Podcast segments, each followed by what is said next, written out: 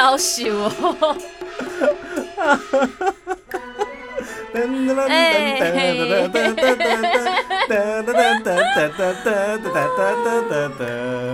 记得隆咚锵咚锵，你完全在状况内。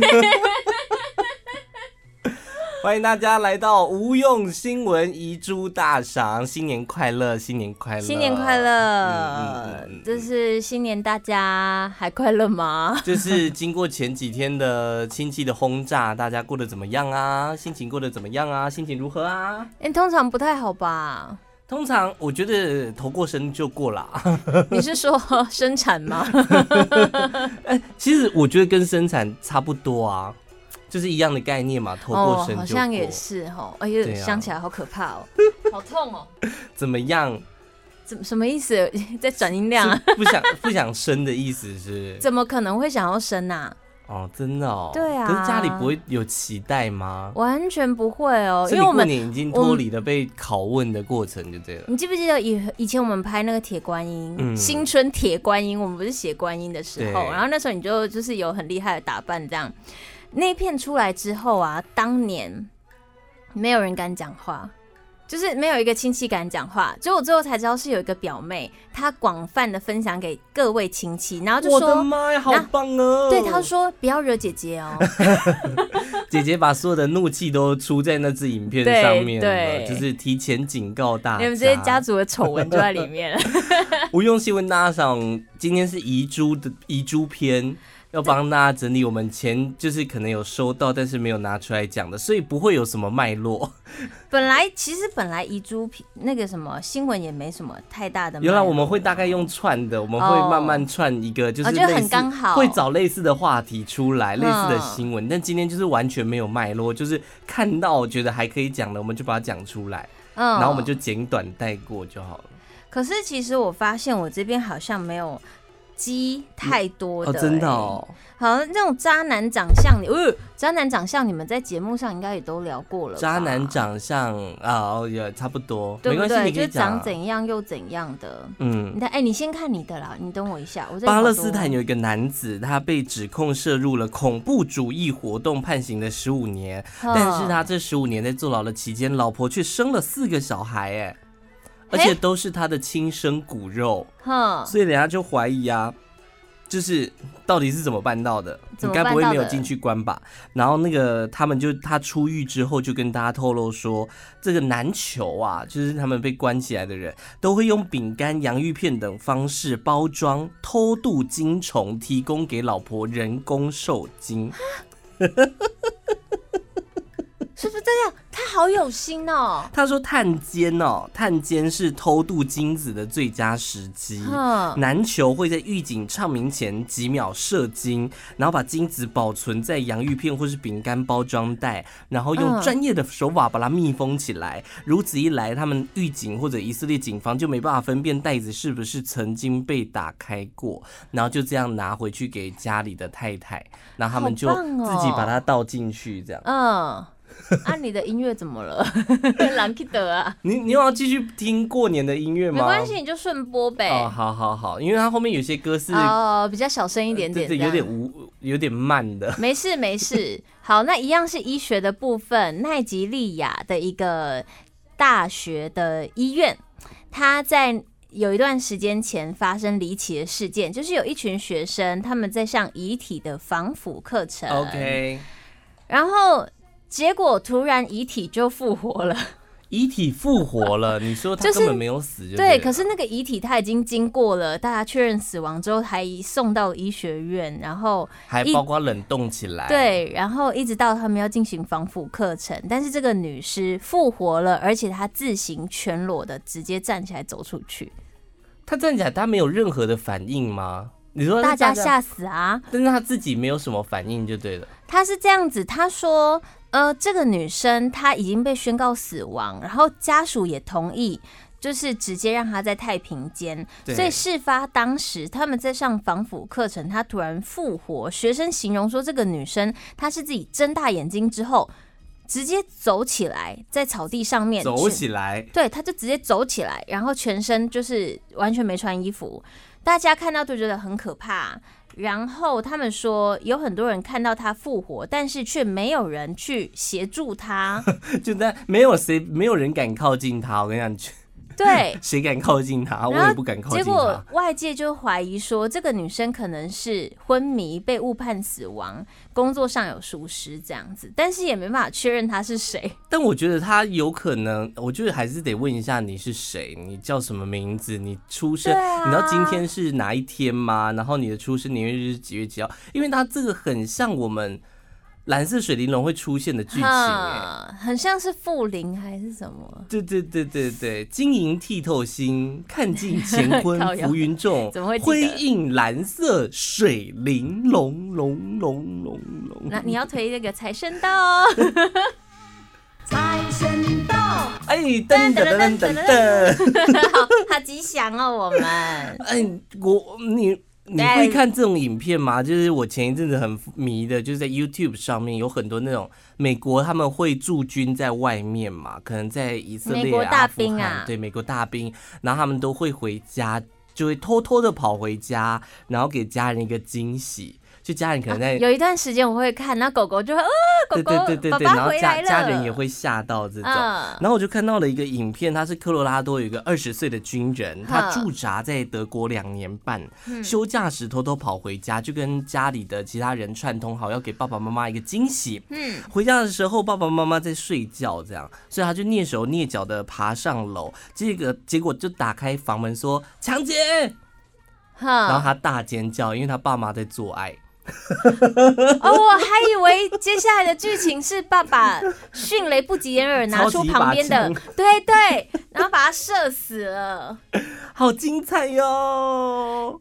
他打开看到爸爸妈妈在做爱，哎，还好，Oh no no no no，都短狼短剑，又不是没有看过那种 成人的，但我觉得那不一样哎，就是你看过成人归看过成人，可是看到自己爸爸妈妈在做爱是一件。蛮可怕的事情哦，哼，会不会？我，我没有想象过，哎，就是有点恶心。我也不敢想象，我也不敢想象，太可怕了。有一个人妻无意间发现她的老公居然有外遇对象，嗯，而这个外遇对象居然是她的男生的表妹，哈。而且是在，这不是很久以前的事情，这个是二零二零年，就是近代的事情。对，她发现了她这个老公，她跟她的表妹的讯息是：宝贝，明天晚上可以见面吗？想你了，现在想抱你，叭叭叭的。然后除此之外，她的老公跟她老公自己的表妹还传了很多不堪入目的照片。所以她是乱伦喽。乱伦呢，所以它的展开不是只是小三，而是包括了乱伦的部分。好可怕哦！这种事情会是真的哦。嗯，可能表兄妹也不熟吧。有的时候会看到网络上面会有一些新闻，就会讲说，可能过年时候回家，然后就会趁大家在客厅聊天的时候，我跟谁在房间干嘛干嘛干嘛。对，会有这种，然后 S O D 的那种，我们都会觉得是幻想文，嗯、但这种。而且我觉得也有可能，他根本不知道那是他的表妹。没有，他知道，他知道，哦、但是他的表妹，他是变成是说，当时这个男生就说：“哦，我已经谈好离婚手续了啊，我已经办理好离婚啦。”啊，他说他自己当时大学才刚毕业，涉世未深，他就担，就是答应了这个表哥，猛烈的追求就交往了。可是重点不是这个啊，重点是他是你表哥哎、欸。你谈完离婚程序是谈完离婚程序，跟那是你表哥那是两回事，没有错，对不对？国外有一个女子怀疑老公外遇，她就为了抓到证据哦，故意把保险套戳洞，嗯、然后浸泡在哈瓦那辣椒汁当中一个小时。哈瓦那辣椒汁哦，哈瓦那对啊，为对啊，怎么是哈瓦那？为什么不是那边出产的吧？那边出的，可 Tabasco 是比较偏偏酸，酸辣酸辣，比较偏酸，辣度可能不太够。这样哈瓦那这个应该是蛮辣的。这样，后来他就把它泡在那个哈瓦那辣椒汁当中泡了一个小时哦，然后趁他醒来偷偷把保险套放回原来的地方。这样，他是要辣死人家吗？还是他他的戳动的方法是保险套。正方形，他不是把它撕开，他就是把保险套的包装戳开，然后泡在里面，所以你拿出来，你撕开，它还是保险内，还是可以戴上去就对了。哦。然后他过不久真的抓到了小三呢，就说他最好的朋友打电话跟他讲说，哎、欸、哎、欸，我跟我男朋友做爱啊，然后突然下体好辣，快着火了。然后后来那个女子的老公回家之后，也拿了一袋冰敷袋敷自己的下体，这样。哈，这么刚好哦她就抓到她老公真的有外遇，而且外遇对象是她的闺蜜。哎、欸，为什么外遇对象总是有可能是女生的闺蜜啊？就是近，就是很近啊。然后比如说带出去有认识、啊，但不会觉得不好吗？啊，还是说一群人出去觉得说跟闺蜜相处的反而比跟老婆好这样哦？你没听过一首歌吗？什么歌？越过道德的边境。这首歌我觉得真的不行，它就是外遇的歌啊！进去享受幸福的错觉，留下丢不掉的名字。换你了，时间难时间难倒回，空间已破碎，然后不知道二十四小时的爱情。好了。好可怕！我们那时候听到那种长官唱这首歌，就会觉得长官毛骨悚然。哦，那个长官就对了。对啊。好，有一个孩子在接受学校教育，好，这个大家都知道，老师蛮辛苦的。嗯。那有一个爸爸就说呢，我为了谢谢老师对儿子的照顾，我就要请儿子安亲班老师去吃饭。就不不小心呢，就这么上了床，哦，就不小心泡到了温泉，这样。你要不要整理一下新闻再跟大家讲？因为我觉得你现在有点乱，你好像不太 没有哎、欸，他就是这样子而已哎、欸。就是匿名公社有一个爆料，有一个爸爸说要感谢老师，然后他就跟老师新闻就对了，他算是新，他算是的，反正就是被爆出来的。两个人就一起聊聊天呐、啊，说哇温泉好好泡哦，两个人就去洗了温泉，然后就为了感谢老师，就跟老师激战了一个晚上，这样之后也蛮有诚意的啊，用对啊用。奉献炮火奉献，长路奉献。然后他的儿子跟他一起去，呃，不，他跟他儿子去，反正下课的时候看到老师，他们居然都露出了尴尬的表情。就是你一夜情就算了，你还有点走心，然后走心之后上网发问说：“我不小心跟儿子的安亲班老师上了怎么办？”这样，大家好喜欢在匿名公社问这种问题哦。因为匿名、啊，我觉得这绝对是自己想出来的。真的吗？你是说这是创作文哦？嗯，会吗？我觉得、欸，我觉得也蛮有可能是真的、啊。你像很多人想红，就会自己编一些有的没有的剧情。哎、欸，但是他又不会被爆出名字，他怎么红啊？他就是会让人家就是讨论度高啊，刷刷存在感啊。哦。我是这样觉得啦。美国有一个女子叫做 Andrea Gazzelligo，硬要念出来呢。她之前就搭飞机从佛罗里达州的迈阿密出发，做定位之后，她发现她左右左右边 跟后面的三个乘客用一种不同的姿势坐在座位上面，而且那根本不算坐，算是趴在椅子上面，就是人形蜈蚣的样子吗？什么人不是人形蜈蚣？趴在椅子，他就是没有坐着，他就是趴在椅子上面这样，哦、他就觉得很莫名其妙。他哦，他是这样趴，他是椅子，他是这样子哦，手在椅背上面，屁股是反方向对着外面悬空这样子。然后他就觉得很奇怪啊，所以他就开始问说啊，你们干嘛不坐好？嗯、等一下要飞机要飞了，你们要那个哎。系安全带干嘛的？然后他才那几个女生来跟他讲说，他们刚去做完巴西提臀手术，为了减少臀部的压力，只能趴在椅背上面。这样怎么上飞机呀？重点是那个女生她围了一圈哦，全部都是去做巴西提臀手术，可能五个人有优惠吧。三人同行，一人免费之类的。而且姐妹想说，干脆都一起去这样。哦，好像是，好像是。但是飞机要起飞，他们还是得要坐，所以他们就是这样会不会压扁啊？所以他们才想说不要坐啊，所以他们就只能趁着那个起飞跟降落那时候都前都坐下来。但是只要听到那个机长一叮马上把解开，然后可以上厕所的时候，就是可以移动的时候，对不对？对对对对。日本的横滨发生了一个很奇怪的坠楼意外，有一个男生他从高处坠落下来。然后呢，因为有人要坠落了嘛，所以大家就会好奇，对不对？就是你可能听到一些争执声啊，或者是有一种“哎，你不要跳，不要跳”的声音、哦、啊。通常人家在最上面说不要跳，你如果是在下面的楼层的人，你会这样往上看，对，你要稍微探头去看一下，说：“哎，发生什么事情？”然后结果就因为这样子，三楼有一个女生探头出去的，她也跟着坠楼。然后这个女生又撞上了二楼探头出去的男生，所以压到地面上的男生，所以他们是以撞球式的坠楼方式，四个人连环坠楼送医受伤了，都受伤而已，都受伤了，哎、欸，没有死掉、欸，哎，除了第一个男子他有疑似骨折，其他三个都只有受到了轻伤。他有点像是我们以前听的那个笑话、欸，哎，什么？就是什么？就是什么？三楼是一个厨师啊，然后二楼是一个喜欢在阳台尿尿的男生啊，然后一楼是什么啊？喜欢做米肠啊？你没听过那个笑话吗？我没有听过哎，你可以讲完。然后我有点忘记，我不太确定。然后反正就是有一天三楼的那个菜刀被人掉下来，然后刚好二楼那个就在外面尿尿，所以就只好把就直接把他命根子切掉，然后他的命根子就掉到一楼，然后一楼那个以为是小黄瓜就把它吃了。好地狱的东西，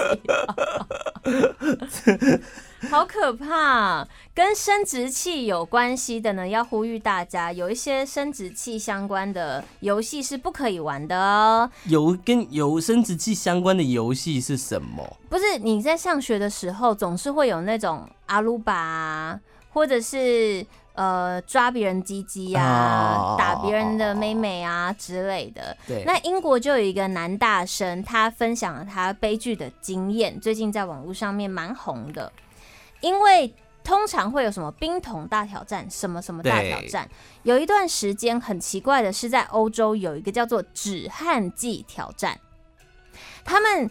止汗剂挑战呢，是他十五岁的时候想说要获得朋友的关注，学校的更衣室大家目光都聚焦在他的上身身上，那所以他就干脆脱掉啊，他就是一些男生呢就说，那我们来进行止汗剂挑战，就拿了两罐止汗喷雾喷在他两边的乳头上面，但是他根本就没有想到。自己的余生都将过着没有乳头的生活，因为止汗剂它是一个凉凉的东西，它其实会像是冷冻疗法一样，液态氮疗法。有时候你身体如果长一些油啊什么，是用液态氮治疗的，它喷完之后，它会慢慢的结痂或脱落。那他们当下呢，就是只觉得凉凉的，没什么大不了，然后接着他的乳头就开始燃烧。燃烧，开始，默默的等它结束，一切还刚刚好的。结果旁边的男同学说：“哇，你看乳头喷的那个这个凉凉的东西耶！”他们就手就弹了一下，两个乳头就掉了。就这样，我昨天其实好可怕。我其实也有那个时候也有看到这个新闻，然后我就觉得太荒谬。我想说，我节目上应该也是不好讲，真的很荒谬这个故事。哎，好可怕哦！爱一个人真的能够包容他的一切吗？不行啊，真的吗？不行啊，不是应该就是要包容他的一切，比如说，比如说外形，因为我。上礼拜看到一个新闻，就是有一个女生，她就 po 出了她前夫的照片。嗯，她前夫在二十五岁，她先 po 出的二十五岁五年前的时候，对，是一个，他是算是有点，他好像是总统府的卫兵这样，就是很高，然后很瘦很帅的照片出来。嗯，然后他就后来就 po，时间真的会改变一个人呢。然后他就 po 出了五年后的照片，变成一个肥宅大叔。所以不是，可是他是在他帅的时候在一起，还是肥宅的时候？帅的时候在一起啊，因为等下就讲说，哇，你男朋友真的很帅，五年前真的好帅哦。他就说，对啊，所以我才跟他在一起啊。但是后来他们不知道因为什么原因，所以离婚了啦。然后后来他们还是朋友，只是他觉得五年后他真的变得太可怕了，所以就把他照片 po 出来，就变成一个肥宅大叔。然后就有一个网友在粉丝专业，他就询问了，就是爱一个人真的能够包容他的一切吗？嗯，他说他刚刚跟刚交往不久的男友亲密连接到一半的时候，男友的假发突然掉了下来，而且是地中海秃头，所以我应该继续还是要停下来呢？他陷入了天人交战。你如果停下来，就表示你就只是一个外貌协会，你不爱他，是不是？也不，也不是，他是刚在一起多久？刚交往啊。哦，那我就可以停下来。你会吓到，表示你，你应该也不太能接受吧？也，我觉得那不是能不能接受，问题他就是，那就是我，啊、但他也骗他耶。我认识你的时候，你就不是地中海啊。所以你突然一个外形大转变，我会吓到。而且以前不是有一个自己在卖很厉害假发的老板，会常常来电台吗？然后他听说他的招牌的动作，就是因为他本身长得是帅帅的，嗯，他招牌动作是他会在现场访问的时候，直接把自己身头上戴的假发拿起来，啊，好可怕！你没遇过啊？我没有遇过，因为听，因为他真的是帅的人。但是他拿起来真的也是会吓到你，就会发现说那个头发对人来说好重要哦，真的真的。所以他自己就是他的活招牌。那也是因为他的假发太厉害，就是你完全看不出来他是假发，所以会为他自己的形象加分蛮多的。我我觉得他那种就还很 OK，因为那就是他的他的商品，他总是要演示一下我原本是这样子。但是我戴上假发，我变成这个样子。但是你是在做连接，你在啪啪啪的时候，所以表示他假发不够好，而且要换一顶假发。应该跟他介绍他去认识那个老板，啊，他就有点像是我们去看很多影片，他是坐云霄飞车，嗯，然后坐一坐假牙飞走，或者假发飞掉，然后一下一下那个云霄飞车说：“呵 呵你是谁？刚坐我旁边不是长头发吗？怎么突然变成黑色的黑人头？”那如果是你嘞？我怎么样？你会停下来，还是就是你的另外一半他的头发？我绝对会停下来，我会帮他捡回来，请他戴好。戴好有办法继续做吗？我觉得我我瞬间就软掉了哎、欸。没有，就趁趁他戴的时候偷跑啊。哦。嗯，没办法哎、欸。哎呦，我的天哪！他说不定前面还会在交往的时候铺梗说，哎、欸，所以我变怎样，你都会爱我吗？然后女生就很甜蜜说，对啊，你都会爱你。然后你说他一直不断的就是在 会不会要求你讲出，不管他变成就是对对，这很可怕哎、欸。有一个女模，嗯，她。跟她未婚夫已经交往十年，但他们还是都会为了做家事发生争执，所以她就想出了一个用身体当做奖赏的方式。还有不错不错，她就跟她男友讲说：“如果你完成家务，我就跟你爱爱。”这没什么啊，啊不完成你还是会爱爱吧？没有没有没有没有，他就是要逼他。他就说：“我绝对不会同意跟你做爱，直到你把家里整理干净。你把家里整理干净，我才要跟你做爱。”的，然后就他就跑去跟别人做爱了，也没有啊。好好好，不然嘞，他后来怎么样？就是用，就只只是用这个方式来利诱他。以前他会。展示为她男未婚夫展现她的巨乳美胸，换取她老公来洗碗。但这招她发现已经行不通，行不通了，所以她就改以做爱当做奖励，然后未婚夫就甘愿包办倒垃圾、整理床铺等等等等的家务事。因为那个女她是一个女模啦，哦，在 OnlyFans 她有开 OnlyFans，所以你也可以想象她外形是很 OK 的。那这样她老公可以消费 OnlyFans 就可以看完啦。就是还可以一边支持他老婆，然后一边又不用做家事，花钱又可以解决，是不是？可他看 OnlyFans 就只能自慰耶。哦，对哦，这是互动。嗯，了解。我们来关心一下大家的睾丸的高度。嗯突然，突然间的关心一下，就是呢，因为我最近看到一个中世纪的欧洲艺术的艺术史学家，对，他曾经在很久很久很久以前说过，生殖器也有独特之美。左侧的睾丸总是比较大颗，这是他留下来的一句话。名言佳句语录。哎，男生除了看鸡鸡大小，会去观察睾丸高低跟大小吗？废话，也会哦，是会这样端详，是会像鸡鸡一样认真端详跟测量，还是只是撇过就算了？重点还在不是啊？我们要怎么仔细端详自己的睾丸？我就问，你就双脚开开，照镜子看一下睾丸啊？不会到这样子。那那，那站着看的时候，睾丸它的存在感是重还是不重啊？对男生来说。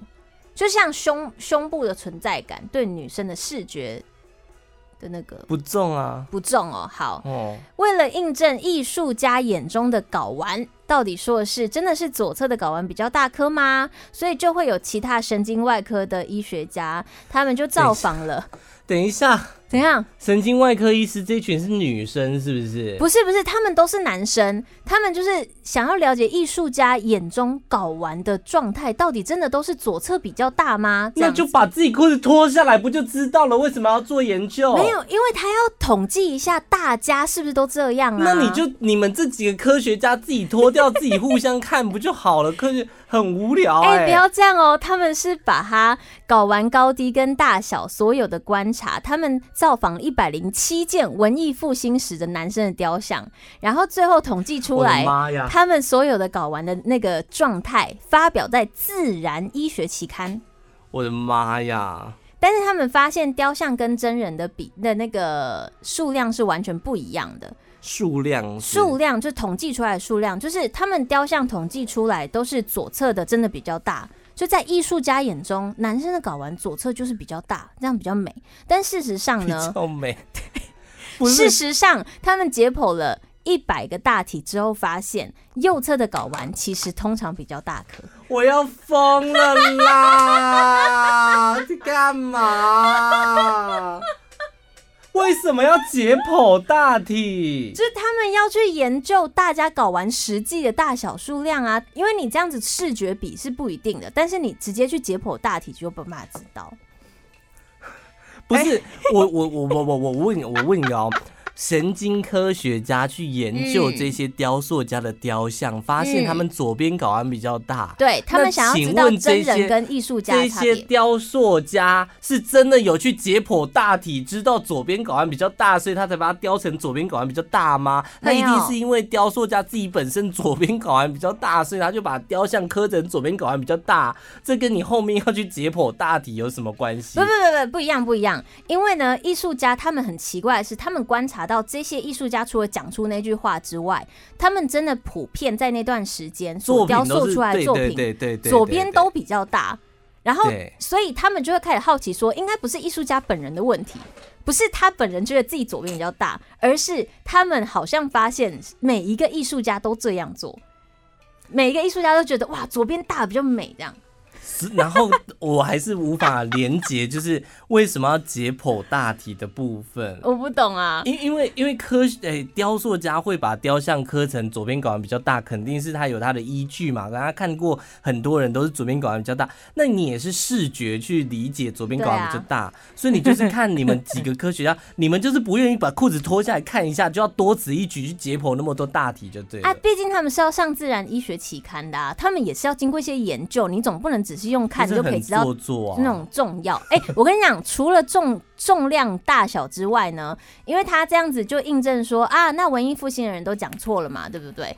可是他们说左边比较低，却是对的哦。左边比较低，低，因为刚刚是大小重量大小，哦、现在是高低。他们居然做出了一个 年纪以及左高右低的衡量表。他们发现呢、啊，其实本来睾丸不对称是真的嘛，但是左边比较低是普遍的正确，就是男生普遍左边比较低，所以左，但就是视觉的观察啦。对啊，就是我就觉得他可能觉得重量这个部分要去量。没事干的科学家，然后这个古代。雕塑睾丸阴囊不对称性的论文，他获得了搞笑诺贝尔医学奖。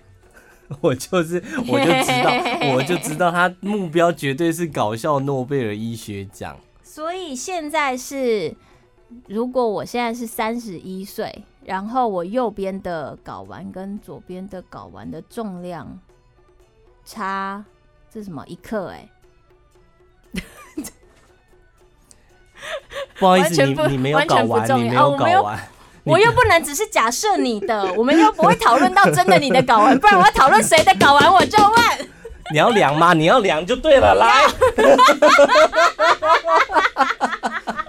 大过年的在那边脱裤子。好啦，大过年的三十到三十九岁的人，你们可以看一下你们自己的睾丸，左边呢，可能大概就是三十到三十九岁，因为它其实有很多范围。那我就大概举个例子啊。那我们到底知道自己的睾丸大小？到底有什么意义？完全没有，完全没有。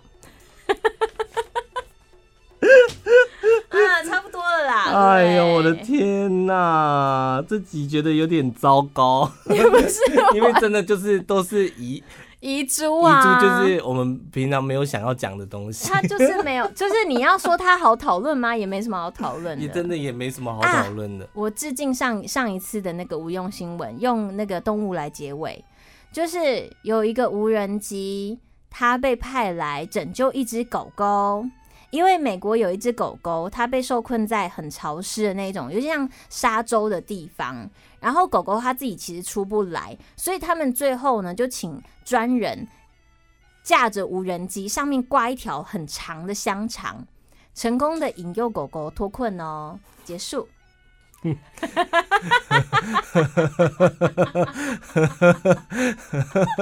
以吧？可以吧？狗狗结束比睾丸好玩。最后，最后这则重新定义的，真的就是无用心。